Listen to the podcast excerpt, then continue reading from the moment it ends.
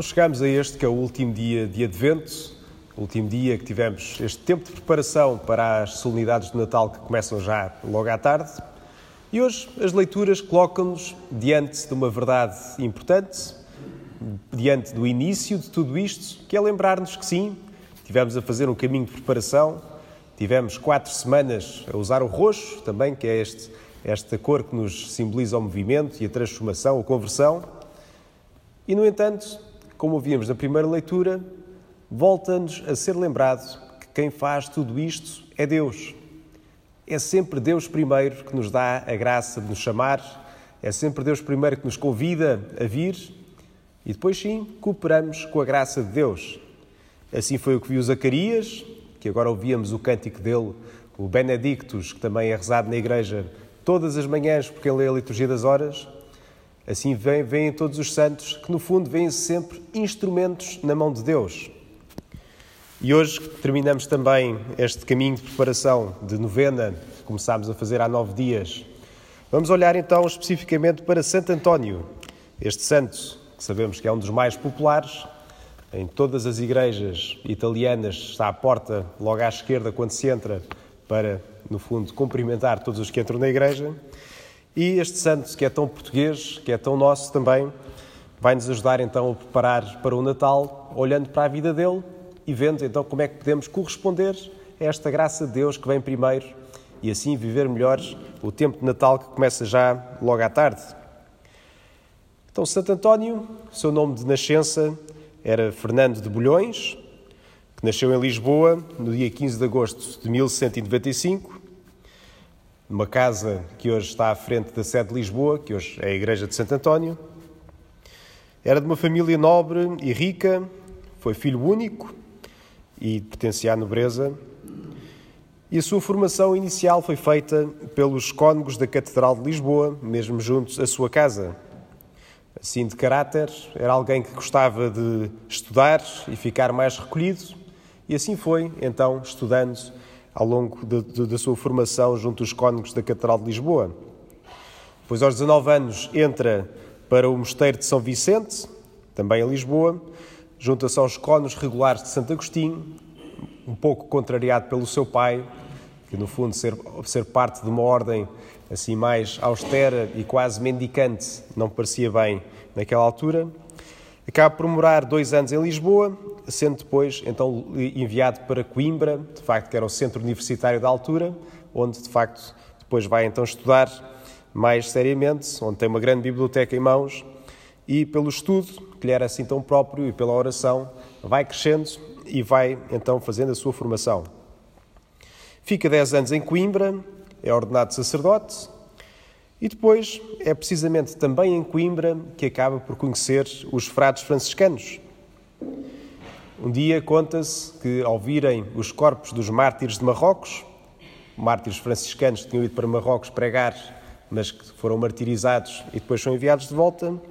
conta-se que isso tocou profundamente a Santo António e que por isso mesmo então decidiu fazer-se também ele frade franciscano e ir pregar e ser mártir em, em Marrocos.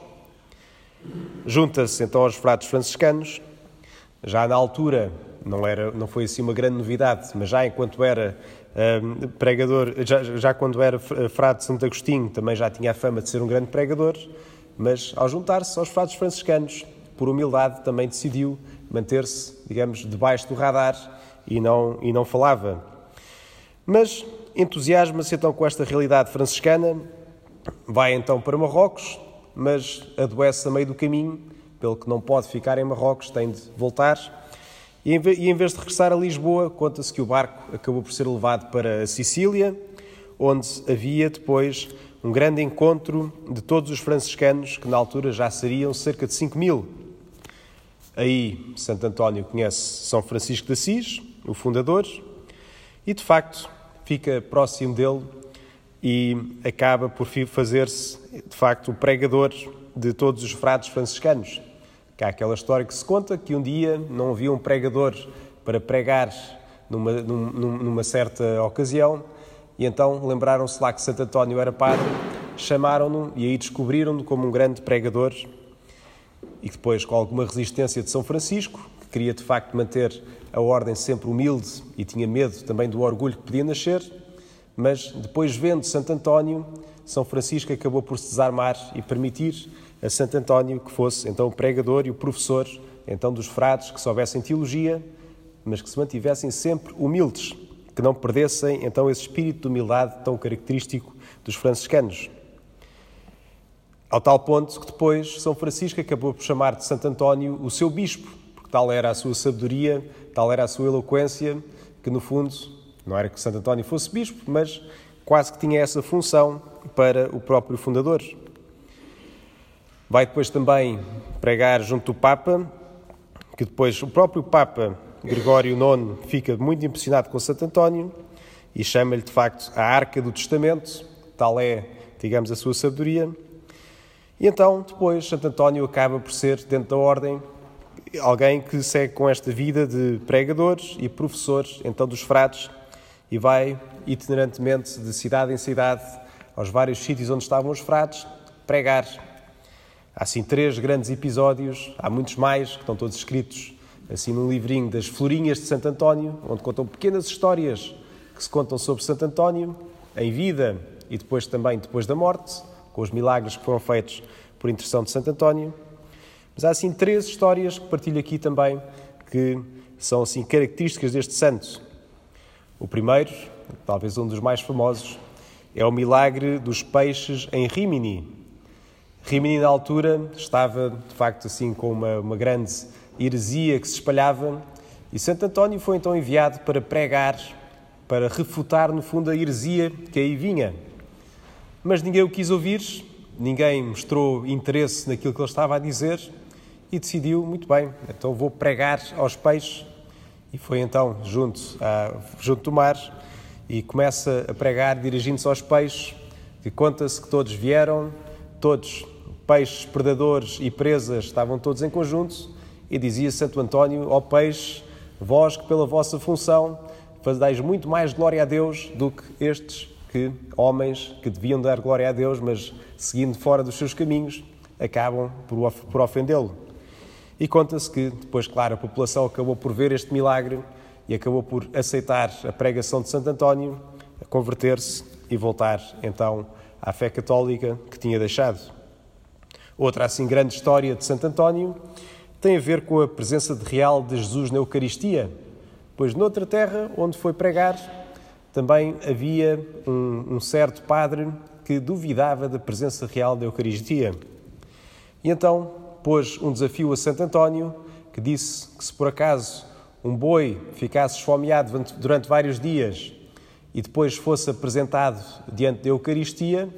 que o boi não iria querer saber nada, mas iria continuar na sua, iria continuar a alimentar-se como se nada fosse. E Santo António, para o bem daquela alma, aceita o desafio e então um boi, um, um burro, desculpem, passou vários dias uh, sem, sem comer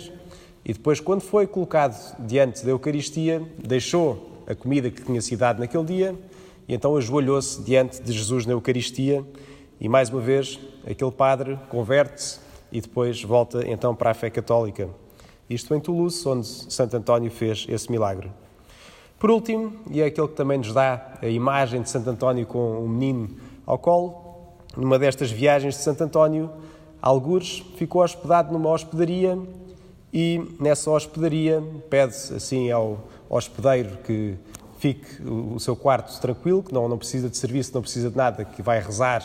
e, e descansar um pouco. Mas o hospedeiro, ao passar à frente do quarto do santo, decide espreitar pelo buraco da fechadura e conta-se que ele viu então Santo António, que tinha uma criança ao colo, uma criança que conta ao hospedeiro que era muito bela e que, de repente, estava a brincar no fundo de Santo António com a criança.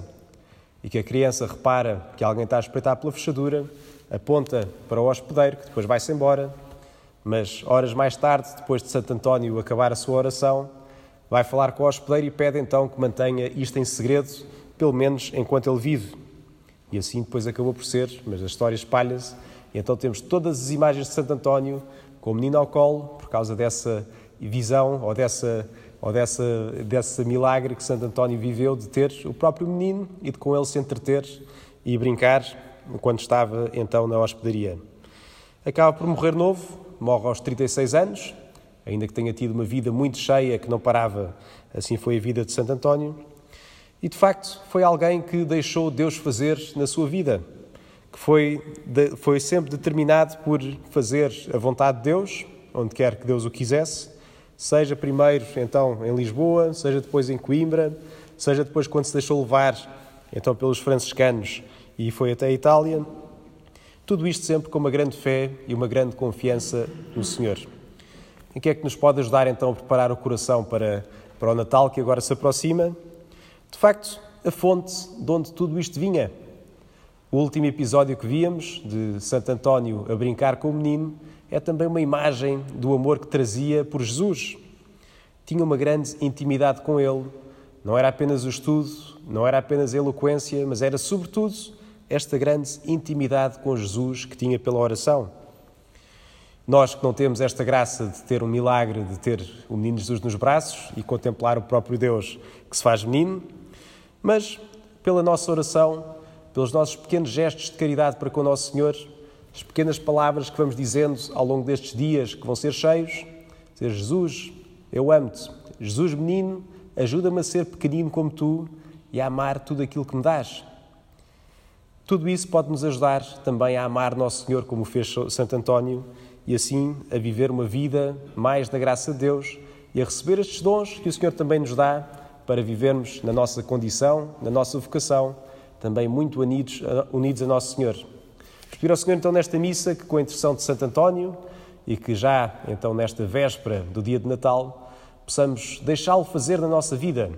que ele faça, nos tome como instrumento e então nos leve então junto do presépio, onde com Maria, José e Jesus possamos crescer então no amor de Deus, nesse grande amor que Ele tem e que espera para nós.